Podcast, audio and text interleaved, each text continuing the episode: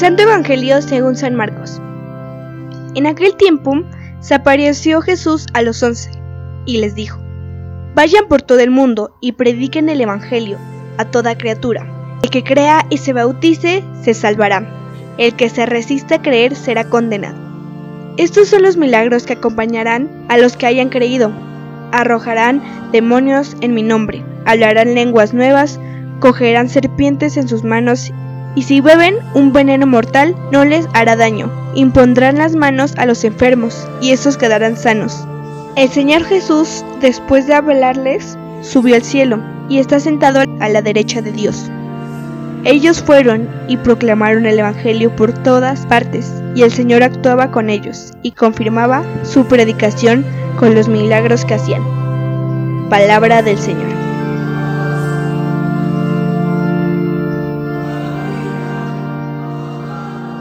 Muy buenos días en Cristo resucitado. Hoy, sábado 25 de abril de la segunda semana del tiempo pascual. La fe en el resucitado nos debe tener rebosantes de alegría con el buen sabor que deja una buena noticia. Y esta buena noticia hoy la escuchamos del Santo Evangelio según San Marcos, capítulo 16 versos del 15 al 20 donde descubrimos el envío misionero. Vayan por todo el mundo y prediquen el Evangelio a toda criatura. ¿Qué Evangelio? El Evangelio del amor, la confianza, la justicia, el perdón, la esperanza. Esperanza con mayúscula. Especialmente en este tiempo de angustia por la enfermedad. Y nos ha escrito San Marcos lo que nuestro Señor Jesucristo dijo a los once. El que cree y se bautice, se salvará. ¿Quién es San Marcos? Por lo que se sabe, San Marcos no conoció a nuestro Señor Jesucristo. Por sus lazos familiares, San Marcos pertenecía a la comunidad cristiana de Jerusalén. Inicialmente acompañó a San Pablo en sus misiones y después a San Pedro, quien lo llamaba su hijo. La tradición enseña que Marcos recogió en su evangelio la predicación de San Pedro a los cristianos romanos y que fundó la iglesia de Alejandría. Bien, todos los bautizados hemos escuchado la predicación del Papa, del obispo, de nuestro párroco, y lo que vivimos en familia con respecto a la doctrina de nuestro Señor Jesucristo.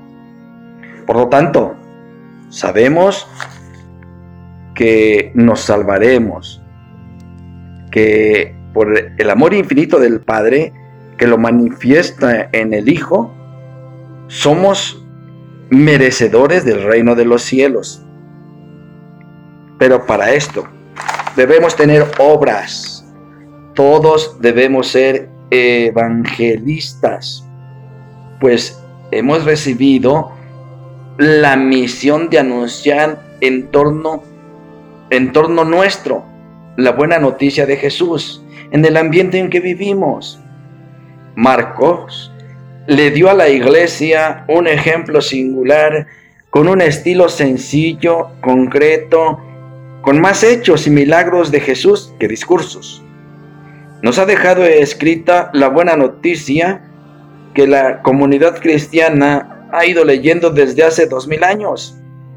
Si es verdad que su evangelio es el primero que se escribió, se podría decir que fue el inventor de ese género literario del Evangelio, que no es una crónica histórica, sino una notificación de la buena nueva.